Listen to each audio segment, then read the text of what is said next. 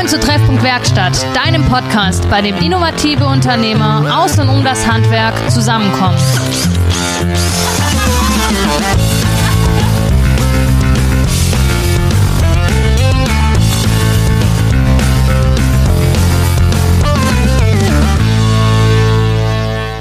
So, hallo, willkommen zurück zu einer neuen Folge Treffpunkt Werkstatt. Und wie ihr an der Begrüßung schon merkt, ist heute ein bisschen was anders. Ähm, der Jan ist nicht dabei, aber dafür sitzt mir ein ganz besonderer Mann gegenüber und ich bin ein bisschen aufgeregt heute, weil heute unterhalte ich mich mit meinem Schwiegervater in Spee, mit dem Thomas Jornitz, seines Zeichen ähm, Meister des Steinmetzhandwerks. Und ähm, willkommen, Thomas, schön, dass du mit dabei bist. Hallo. Stell dich doch mal kurz vor. Hallo, liebe Hanna. Erstmal vielen Dank für die Einladung. Und es ist mir eine große Ehre, dass ich heute mal in deinem Podcast teilnehmen darf. Ich höre den sehr gerne im Übrigen. Das sind sehr gute Themen. Und ja, ich stelle mich kurz vor. Ja, mein Name ist Thomas Jornitz. Ich bin Steinmetzmeister und Steinbildhauermeister in Bad Salzungen in Thüringen. Äh, ja, wie kann man sich noch vorstellen? Ich bin verheiratet, habe vier Kinder. Äh, ja, das ist erstmal so das Gröbste, was ich, was ich erstmal sagen will. Mhm. Also ja, ihr hört, wir sind in Thüringen. Ähm, Verständigungsprobleme haben wir keine, wir, wir passen uns an. Denke ich auch. ähm, dein Berufsbild, Thomas, sind es zwei verschiedene Berufe oder ist es eins? Steinmetz und Steinbildhauer? Also früher hieß der Beruf Steinmetz, beziehungsweise dann Steinmetzmeister war, war dann die äh, höhere Stufe. Ich weiß gar nicht wann, um die Wendezeit hat man, glaube ich, zwei Berufe, also vereint, äh, den Steinmetz und den Steinbildhauermeister mhm. in einem. Das ist natürlich auch eine, eine große Herausforderung für die Prüfung, weil du immer zwei verschiedene Dinge miteinander äh, prüfen lassen musst, also diese, diese Anforderungen auch ja. äh, zeigen musst ja. als, als Prüfling. Aber ja, es geht offensichtlich. Und es ist natürlich immer eine Wertigkeit. Ne? Also das heißt, was mache ich am Ende? Mhm. Was mache ich mehr, was mache ich weniger? Mhm. Muss ganz ehrlich sagen, also ich bin eher jemand, der diese Steinmetz äh, Ausbildung bevorzugt, also, also dann auch lebt, also arbeitet. Ich ja. bin zu 99,9 Prozent im Grabmal tätig diese Geschichte Stein-Bildhauerei, sage ich jetzt mal so, das ist schon äh, für mich ja ein großer, äh, also eine große Unbekannte, weil ich bin nicht so, also ich kann, äh, kann grundsätzlich nach einer Zeichnung arbeiten, technisch umsetzen. Mhm. Ne? Aber wenn ich ein Stück Stein sehe und, und da soll ein Frosch draus entstehen oder was auch immer. so aus dem Freien quasi. Das, das ist schon schwieriger. schwieriger ja, ne? Also, aber gut. Ja wenn da ein Frosch steht, dann mache ich den auch. Das musste ja letztendlich ja. auch ne, ja. können. Aber es ist schon umfangreich. An sich der Beruf Steinmetz und Steinbildhauer ist, finde ich, ähnlich wie beim, beim Schlosser. Da gibt es so viele ja, äh, Nischen, die man bedienen kann. Ob das das Grabmal ist, ob das die ganze Wohngeschichte, also Fenster, Treppen, ja. Küchen, Arbeitsplatten, was man da alles machen kann. Bad ist jetzt auch ganz im Kommen. Ja, und äh, wir haben jetzt ja, die, die uns ähm, Folgen hören von der Pauluskirche vielleicht das ein oder andere Mal bei uns in Zuffenhausen. Wir machen ja gerade die Pauluskirche. Ja. Und da ist die Fassade gerade ein Riesenthema. Und da ist auch ein Steinmetz dran, der quasi die Fassadenarbeit macht, genau. weil es halt ein besonderer Sandstein ist, der da ähm, verarbeitet ist. Mhm. Ähm, du hast gerade kurz den Schlosser erwähnt. Ich habe mir sagen lassen, dass Steinmetz und Steinbildhauer nicht dein erster Handwerksberuf war, den Nein, du gelernt hast. So, wie war denn dein Werdegang zu dem heutigen Thomas? So, was, mhm. wie, wie, wie bist du zu dem, zu dem Beruf gekommen, den du heute machst? Also grundsätzlich, ich habe natürlich zehnte Klasse abgeschlossen und dann äh, einen Beruf gewählt. Das war damals Instandhaltungsmechaniker für Bergbaumaschinen im Erzgebirge, da komme ich auch her. Mhm. Äh, und ja, dann bin ich zur Armee gekommen, wie das in der DDR dann auch so war. Und habe mich auch länger verpflichtet, habe bei der Armee äh, auch einen Meister gemacht, damals für Flugzeuginstandhaltung. Mhm. Und dann habe ich meine Frau kennengelernt in der Zeit auch und mit meiner Frau den Steinmetzmeister Werner Storch. Mhm. Das ist, war also mein Schwiegervater. Ich sage war, weil er leider schon verstorben ist. Mhm.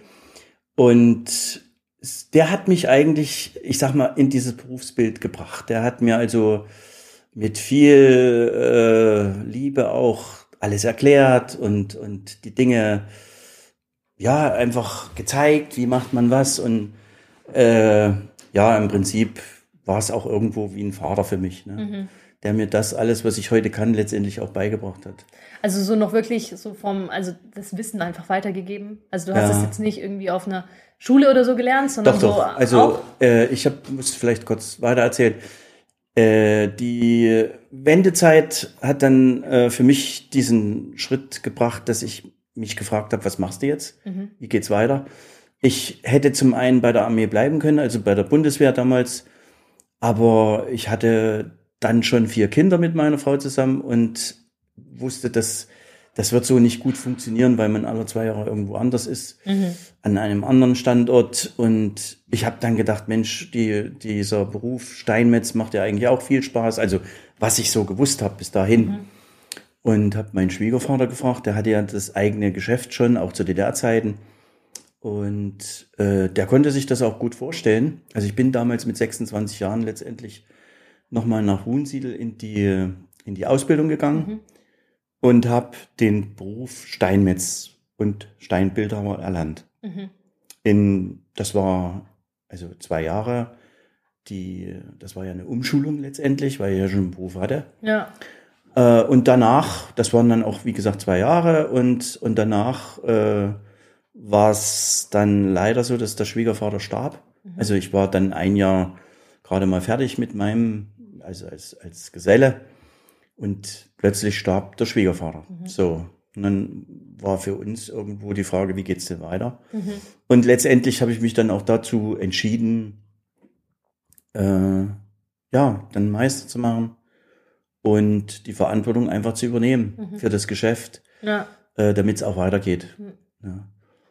Ja, das war nicht einfach, äh, war, war sicherlich, also wirklich sehr, sehr, ja, für mich, ich, ich wäre damals rein mental noch gar nicht so weit gewesen, äh, zu sagen, ich, ich bin jetzt selbstständig, ich, ich mhm. habe Verantwortung für einen Betrieb, ich hätte gerne noch andere Dinge äh, gelernt, also mhm. erlernt einfach. Ja. Ne? Aber gut, es, es war damals die Erfordernis und, und dann haben wir uns gestellt. Ja, und am Ende habe ich dann den Meister äh, gemacht. War auch relativ holprig.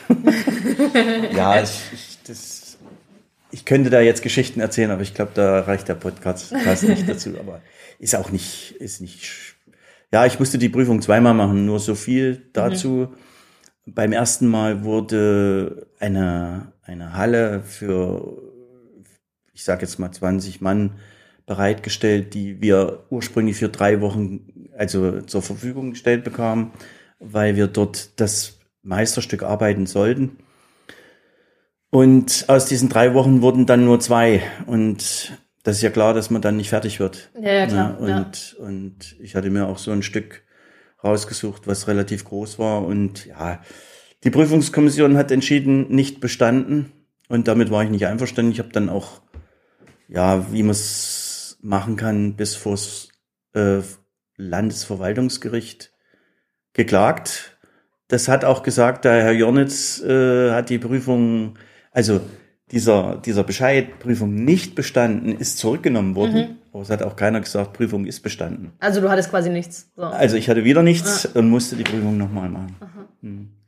Ähm, wie, also was beinhaltet, weil wenn ich an, an Steinmetz denke, dann ist es, glaube so, dass ich, bevor ich den Antrieb kannte, so mehr oder weniger an Hammer und Meißel gedacht habe. Mhm. Und mit der Hand am Arm und man schlägt ähm, äh, aus Stein eine Form so und ähm, hat er aber die facettenreiche, äh, ja, die, den Umfang, was so dieser Beruf beinhaltet, gar nicht so auf dem Schirm. Mhm. Kannst du da so ein bisschen einen Einblick geben, was so die Tätigkeiten oder das Tätigkeitsfeld, du hast es vorhin schon so angerissen, so Innen, ähm, Arbeitsplatten, Fensterbänke mhm. und so, mhm. ähm, aber auch draußen die Fassaden. Ähm, wie, wie sieht so dein Alltag aus jetzt heute? Ihr habt euch spezialisiert auf Grabmale. Ja, ja. Ähm, was, was ist so der, der, der Alltag von einem Steinmetz und wie hast du dir das vorgestellt, als du diesen Beruf erlernt hast? Ja, jetzt kann ich auch nur aus meiner Sicht reden. Also das, das, der Beruf Steinmetz ist natürlich viel, viel umfangreicher als das, was ich bis, bis dahin und, und auch später dann äh, selbst erlebt habe. Also wie gesagt, es, es beinhaltet ja diese ganze Baugeschichten, mhm. die Restaurierung, du hast das vorhin auch angesprochen mit der Kirche, also das sind schon diese sakralen Bauten, äh, die sind schon wesentlich durch Steinmetze entstanden und, und das wird auch in Zukunft äh, das Steinmetzbrot sein. Äh, das Grabmal ist, ist natürlich für mich jetzt der Hauptzweig oder der Hauptberuf.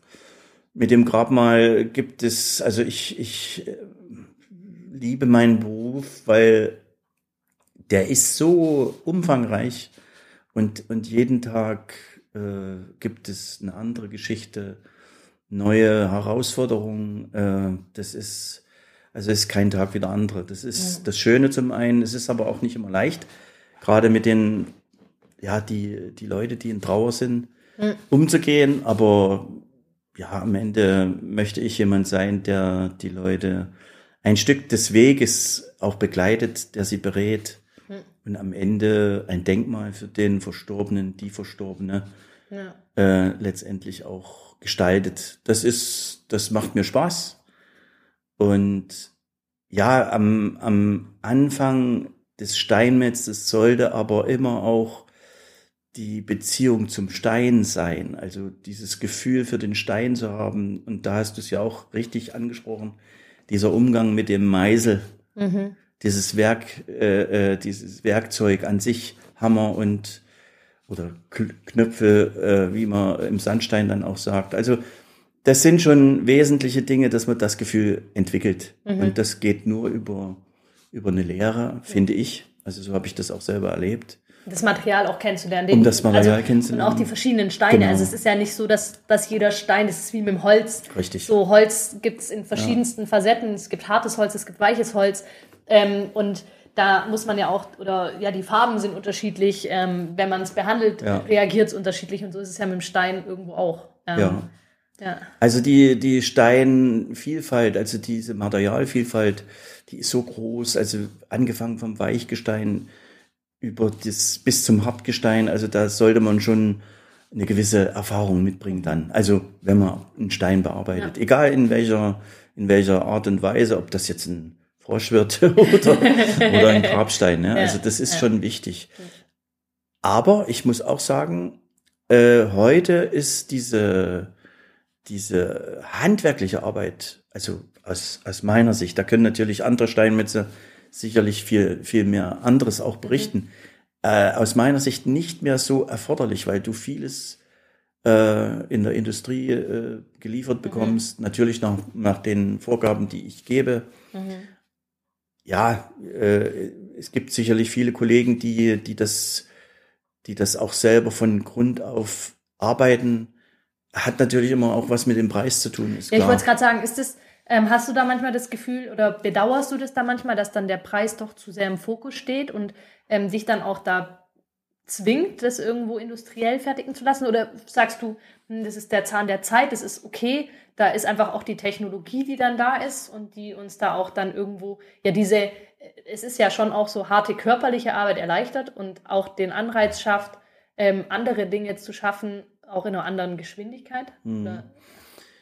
Ja, also grundsätzlich, äh, das, das sehe ich zweiseitig. Also es, es gibt die einen, die das selber äh, fertigen und dann auch den Preis dementsprechend natürlich haben, ist ja klar. Ja. Äh, andererseits bin ich schon auch jemand, der versucht, Technologien, wie du es angesprochen hast, zu nutzen. Das heißt also, diese, diese Zeit auch zu verringern irgendwo, um dem Kunden letztendlich wieder auch da entgegenzukommen. Äh, Aber das ist nicht immer leicht, das ist nicht immer einfach, weil ich auch jemand sein möchte, der nicht so, äh, ich sag jetzt mal, von der Stange verkaufen will. Mhm. Also ich möchte schon individuelle Grabstellen oder Grabsteine äh, fertigen, mhm. äh, Denkmäler schaffen, die sich möglichst nicht gleichen. Also das versuche ich zu vermeiden.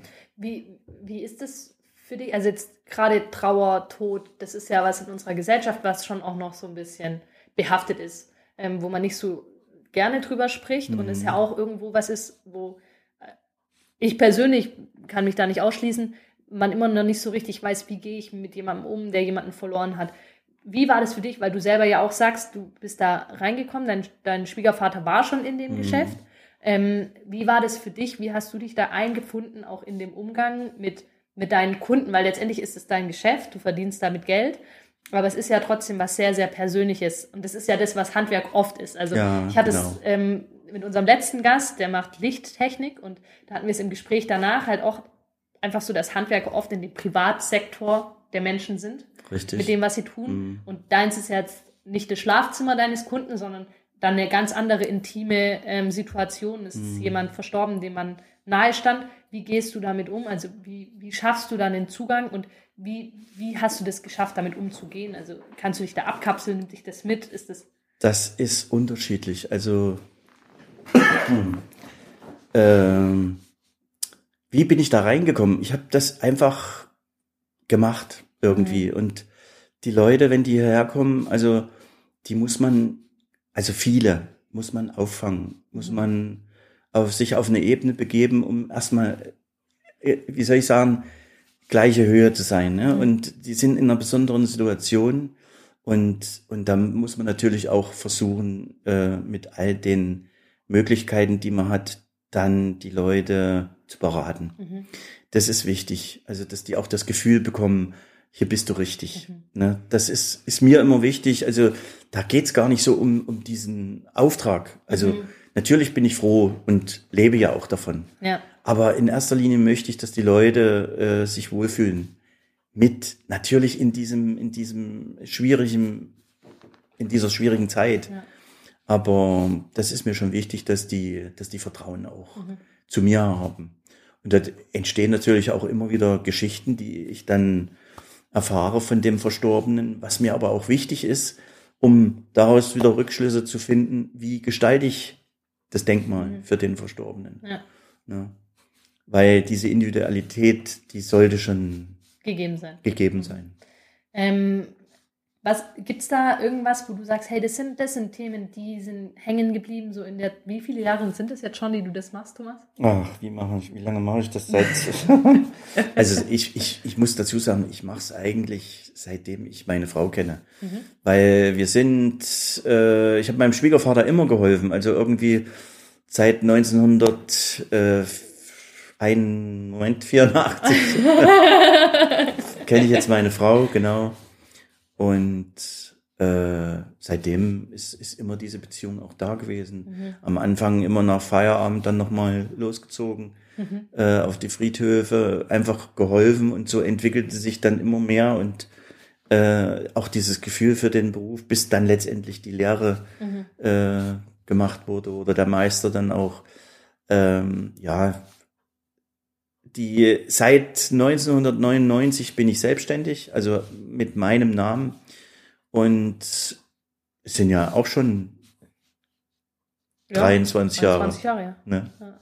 Das, das ist immer mal schön, wenn man dann wieder zurückdenkt ja. und, und sich die, das auch mal vor Augen hält. Mensch, man ist ja doch schon so lange da, ne? mhm. Also, ja. ja. es macht mich auch stolz. Das ist, ist schon, auch gerade im Sinne meines Schwiegervaters dort weiterzuarbeiten. Mhm ich glaube, wenn er, wenn er das sehen würde von oben, würde er, mhm. würde er auch stolz sein. Mhm. Also das ist schon, ist schon klar. Ja. Ähm, das, das, das, die Krammal ist das eine, ähm, aber du machst ja auch immer mal wieder so ein paar andere Sachen. Der andere hat mir erzählt, es gab da mal so eine Gedenkstätte, wo du die Schrift geschlagen hast. Das ist ihm irgendwie in, in, in kind, als Kindheitstagen in Erinnerung geblieben. Ähm, und sind es so Sachen, wo du dann auch merkst, so da ist mein Handwerk dann doch besonders und ähm, ich meine, so diese klassischen Handwerker, Schreiner, Zimmermann, äh, Elektriker, die kennt man doch, die sind so im Alltagsgebrauch irgendwie immer greifbar, mhm. aber den Steinmetz, das, das ist dann doch irgendwo auch eine Besonderheit. Das kann nicht jeder. Also nicht jeder kann ein, ein Meißel, also prinzipiell schon, Hammer und Meißel in die Hand nehmen und ähm, auf den Stein irgendwo dem eine Form mitgeben. Aber mhm. dieses Handwerk an sich, ähm, wie hast du diesen, also ist es so dann auch, wo du so einen Stolz drauf hast und sagst, hey, das ist was Besonderes und das wäre schön, wenn das irgendwo auch der ein oder andere vielleicht dann doch für sich entdeckt? Ja, also grundsätzlich ist es so, dass der Steinmetz mit das älteste äh, Gewerke. Gewerke ist. Mhm. Gewerke ist so rum. Ähm, andererseits, ich habe es auch gelernt und jeder kann es lernen. Also mhm. das ist einfach eine Ausdauer, die man haben muss, eine, eine Liebe zum, zum Beruf.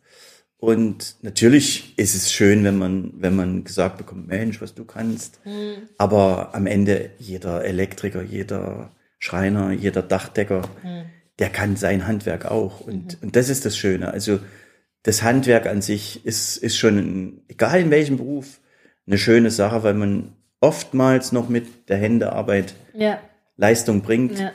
Und, und das sollte möglichst auch weiter so sein. Also ich hoffe, dass, dass die Jugend einfach auch erkennt, es ist wichtig, mit Computern zu arbeiten mhm. und, und auch das zu verknüpfen.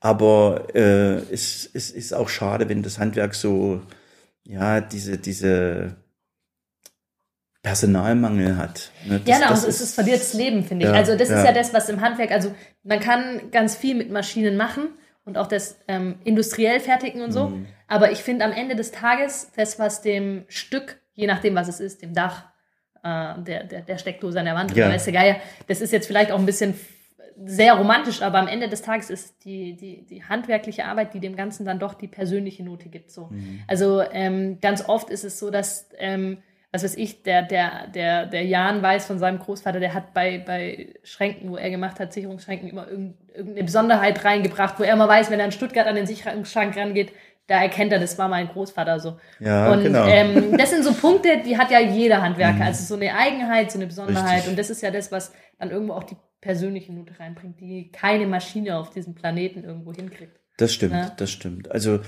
bei mir war es auch so, ich habe äh, die, gerade diese, diese Schriften von meinem Schwiegervater, die werde ich heute noch erkennen. Also, mhm. also das, oder, oder diese Grabmale an sich, was haben wir gemacht, was haben andere gemacht, das, das kann man schon differenzieren. Und mhm. das ist ja, jeder hat seine Handschrift, wie du es gesagt hast, und das sollte auch so, so bleiben, weil es ja. wichtig ist. Ja. Ne? Und die Erfahrungen, die man auch selber gemacht hat aus der Vergangenheit, mit reinzunehmen in sein, äh, äh in seine Periode, sag ich jetzt mal, und dann auch weiterzugeben, vielleicht für die nächsten. Ne? Das ist schon, das ist schon gut. Und am Ende sind ja die Steinmetze immer, also so lange schon am, am Werkeln. Ne? Das ja. ist ja. Und man muss ja auch immer wieder drauf zurückgreifen. Also es ist ja schon so, dass es dann doch irgendwie wieder gebraucht wird. Genau, ähm, genau. So im, im Tenor. Ähm, jetzt hat mir der André, äh, dein Sohn, für ja. die Zuhörer da draußen, ähm, eine Aufgabe mitgegeben und zwar, ich soll dich fragen nach der weitesten Rechnung, die du mal gestellt hast? So, die, die weiteste Rechnung. Also ich kann mich erinnern, wir haben mal nach Amerika, äh, aber welches, welcher Bundesstaat das jetzt war, das wüsste ich jetzt nicht mehr genau, eine Rechnung gestellt, äh, auch für ein Grab. Äh, das wurde aber hier in der Nähe äh, erstellt. Da gab's noch einen Nachkommen, der, ja. der das äh, wieder ich sag mal, restauriert mhm. hat oder restaurieren lassen wollte. Und ja, das war so die weiteste Rechnung, was, was mir jetzt ja, einfällt. Mhm. Und was war das Außergewöhnlichste, wo du sagst, das wird mir irgendwie, ich meine, du hast viele einzigartige Objekte, aber was, was ist sowas, wo du sagst, das bleibt mir hängen, das war was Besonderes, das was mhm. Außergewöhnliches, was mir so nicht jeden Tag passiert? Auch da fallen mir mehrere Sachen ein. Also was jetzt ganz schnell in meinen Kopf kommt, ist ein, ein historischer Torbogen. Ähm, ich kurz erklären, da ist äh, eine, eine Villa, eine schöne Villa mit, ich sag mal, Barock so ein bisschen verspielt. Und die hatte einen, oder im Eingang einen Torbogen und der ist von einem LKW, also der hat seitlich irgendwas in dem Grundstück abgekippt und ist wieder rausgefahren und die Wanne war noch nicht ganz unten und hat diesen ganzen Torbogen mitgerissen. Äh, das, das war eine sehr schöne Arbeit, weil da hast du gemerkt, dass du auch diese Historie, ne, dass, dass mhm. du fühlst dann, oh, das musst du sanft machen und, und wieder für möglichst 100 Jahre mhm. äh, äh, halten und, und das, das hat schon Spaß gemacht. Mhm. Dann auch in Brunnen fällt mir gerade ein, auch in der, in der Stadt Bad Salzung, ähm, so, so Geschichten, die man, die man nicht täglich macht. Aber auch im, im Grabmalbereich neulich auch eine ganz rührende Geschichte fand ich. Also ein, ein Enkel hat seinen Großvater äh, von, ich glaube, der Ukraine äh, die Gebeine hierher geholt. Der ist damals im Ersten Weltkrieg mhm. äh, dort geblieben. Und der wollte nach so vielen Jahren ein, ein wirklich außergewöhnliches Grab noch. Das hat mich schon berührt. Also, mhm. dass man, dass diese, diese Emotionalität auch, ne, dass der Enkel seinen Großvater wieder, also ich sag mal, an seinen Platz bringen will. Ne? Mhm. Und auch ehrt in seiner. Ehrt, Person natürlich, dann, ne? Ja. Also, das ist schon nicht alltäglich, ja. so Sachen. Das hat auch viel, viel Spaß gemacht, weil der, der Kunde an sich auch sehr, sehr aufgeschlossen war und, und ja, wir haben sehr gute Gespräche geführt. Mhm.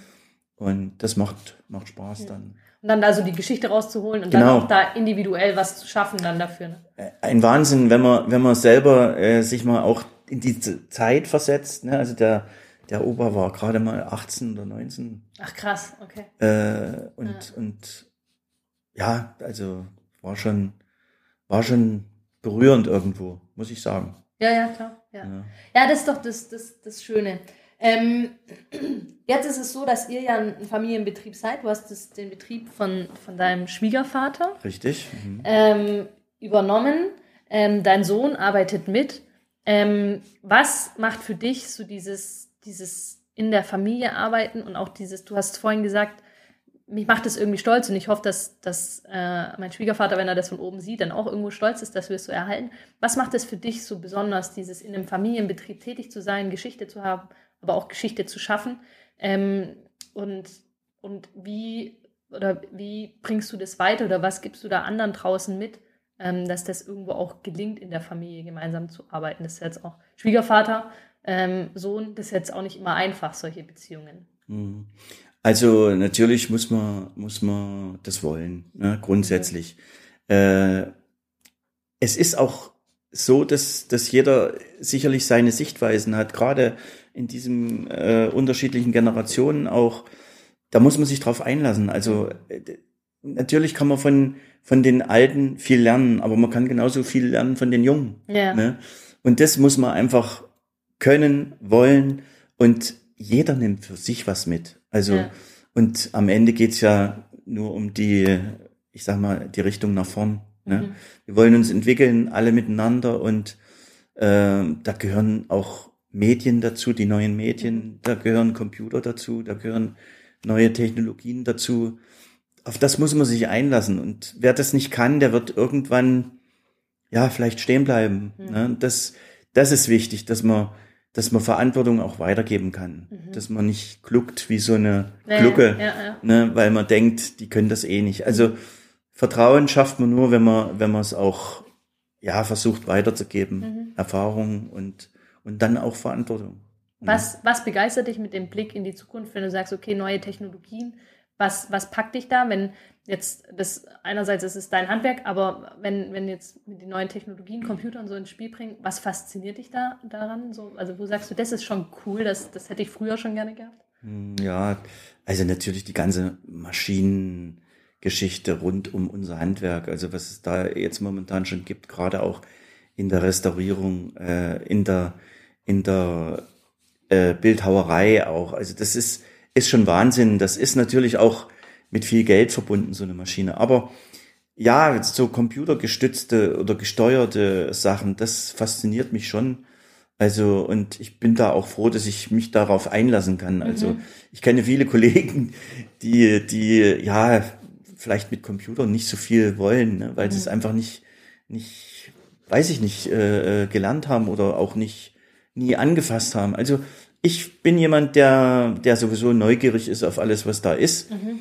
Und dann muss man es einfach machen und dann muss man die Entscheidung treffen. Hilft mir das, hilft mir das nicht? Ja, ja. Und am Ende äh, ist es aber schon so, dass man gerade viel für sich mitnehmen kann, egal was es ist, aus, aus welchem Bereich. Ja. ja. Das ist. Es ist halt im Computer, das, das geht auch mir so. Ich meine, ich bin auch Handwerkerin, arbeite mhm. aber die meiste Zeit nur noch im Büro am PC so. Mhm. Und da fehlt natürlich der direkte Bezug zum Werkstück, zu dem, was man gemacht hat. Ja. Das heißt, das Tapezieren, also bei mir Raumausstatterin. Aber ähm, das, das, das am Computer, da muss man halt das Umdenken schaffen irgendwie. Da hat man nichts, was man begreifen kann, sondern man muss sich halt reindenken. Es ist viel mit dem Kopf, man muss sich da mhm. die Welt schaffen, irgendwo sich da auf die kreative Richtig. Ebene zu lassen. Ja. Ähm, und gerade wenn man irgendwie Entwürfe macht, also oder halt, wenn man irgendwas ja, technisch vorbereitet am PC.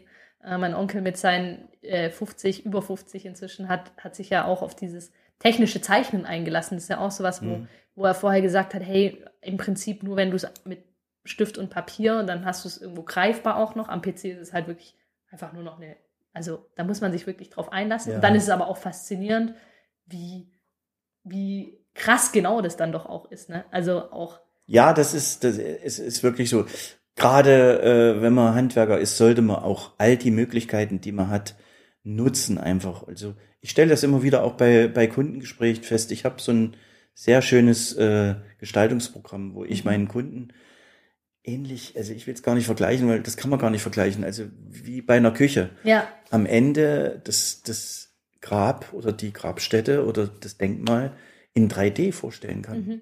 Und da entwickelt sich bei den Kunden sofort so ein oh wow, das habe ich überhaupt noch nicht, also mm, so dieses Gefühl auch, äh, dass der Kunde sofort weiß, es steht noch, es ist noch nicht mal in der Fertigung, aber er hat es schon gesehen. Mhm. Und, und das ist das Schöne, dass man dann mit dem Kunden zusammen auch immer dieses Gefühl entwickelt, passt das jetzt? Ist das zu viel? Mhm. Äh, und der Kunde sieht sofort eins zu eins bei all den Änderungen, die man auch machen kann, äh, ob es richtig oder ja. falsch ist für ihn. Ne? Ja. Das ist schon ein schöner Effekt und das nutze ich so gerne, weil weil das ist gerade im Verkaufsgespräch so, so vorteilhaft auch für uns als, als Handwerker.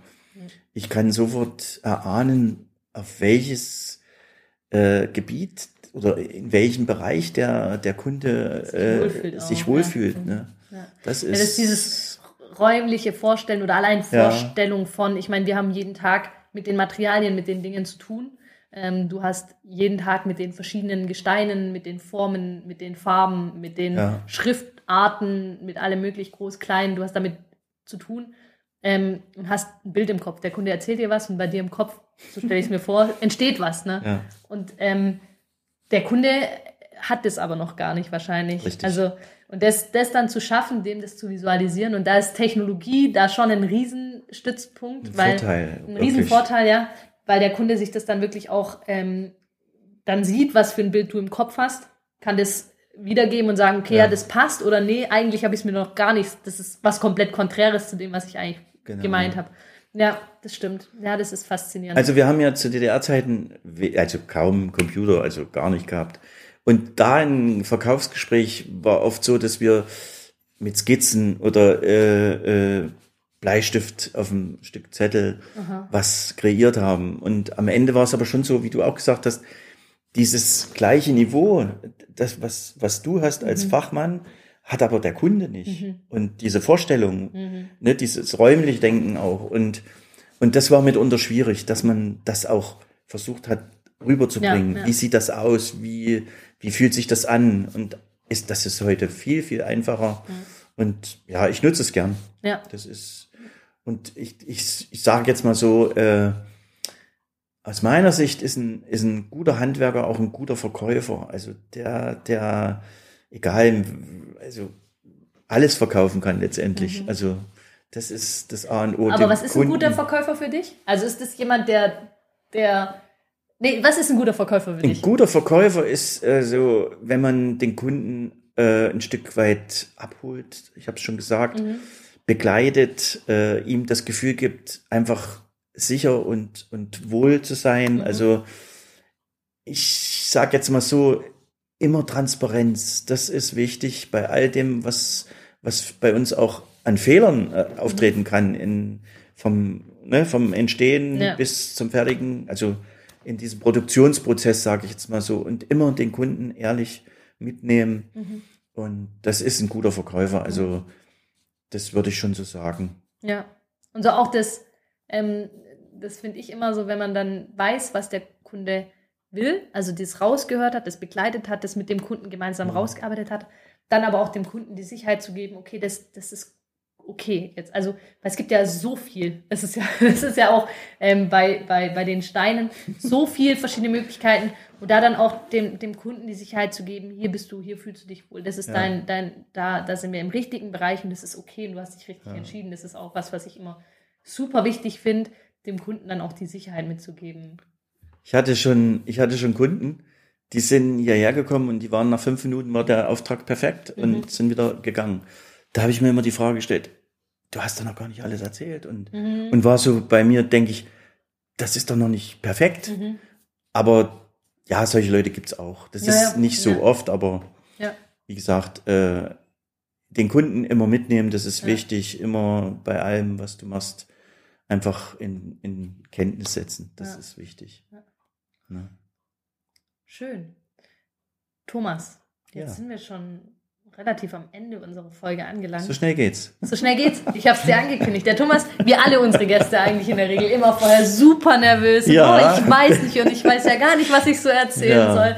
Und dann sind es doch alles irgendwie immer wieder schöne Geschichten. Und ähm, du hast dich jetzt spezialisiert in deinem Sektor, mhm. ähm, wie irgendwie alle. Also ich kenne keinen Handwerker, der dann so doch irgendwie alles macht, was in seinem Bereich möglich wäre. So ja. Äh, geht ja auch irgendwie nicht. Nee, wirklich. Und ähm, das ist ja auch das Schöne, dass man dann doch ähm, irgendwie sich dann seine Nische suchen kann und seinen Wohlfühlbereich. Ähm, Thomas, wir schließen unsere Podcast-Folgen immer. Also erstmal vielen Dank für dieses schöne Gespräch. Vielen Dank und auch. Von dir oder zu dir? Dankeschön.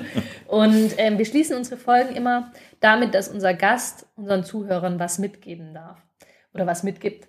Was ist es denn bei dir, was du einfach so nochmal, du sagst so, hey, das ist, das ist was, was mich begeistert am Handwerker sein oder irgendwas, was du einfach in die Zukunft bringen möchtest oder einfach, einer hat halt mal gesagt, ich, ich Pinguin, weil ich wollte schon immer mal dem Podcast Pinguin sagen. Ach so. ähm, ähm, was, was ist es, was du unseren Zuhörern mitgeben möchtest, äh, mit auf den Weg geben möchtest? Ist jetzt, du hast das letzte Wort und oh, ich verabschiede mich an dieser Stelle. Was ist das letzte Wort? Ich würde mal so sagen, äh, für alle, die da draußen zuhören, vielleicht noch keine Handwerker sind, begeistert euch fürs Handwerk. Ich glaube, das Handwerk hat so viel, so viel Nischen, so viel äh, Punkte, wo man sich selbst wiederfinden kann. Ich würde mir einfach wünschen, dass wir natürlich ist es, ist es schön, wenn man den ganzen Tag am Computer sitzen kann oder oder äh, es gibt ja so viele andere Berufe auch im Büro oder ja, aber das Handwerk hat schon hat schon sehr viele Reize, finde ich. Also ich kann es jetzt nur aus der Perspektive, aus meiner Perspektive sagen. Ich würde es alles nochmal wieder so machen. Mhm äh, das, das gibt mir so viel Kraft auch und dieser Umgang mit den, mit den Menschen auch. Also das ist so vielfältig und, und ich lerne jeden Tag neu. Das ist wirklich so viel Spaß macht mir das. Und mhm. ich kann einfach nur allen da draußen sagen, versucht es. Und es gibt niemanden, der zwei linke Hände hat. Gibt's nicht. Also man kann alles lernen, wenn man es nur will. Das wäre so mein letztes Wort.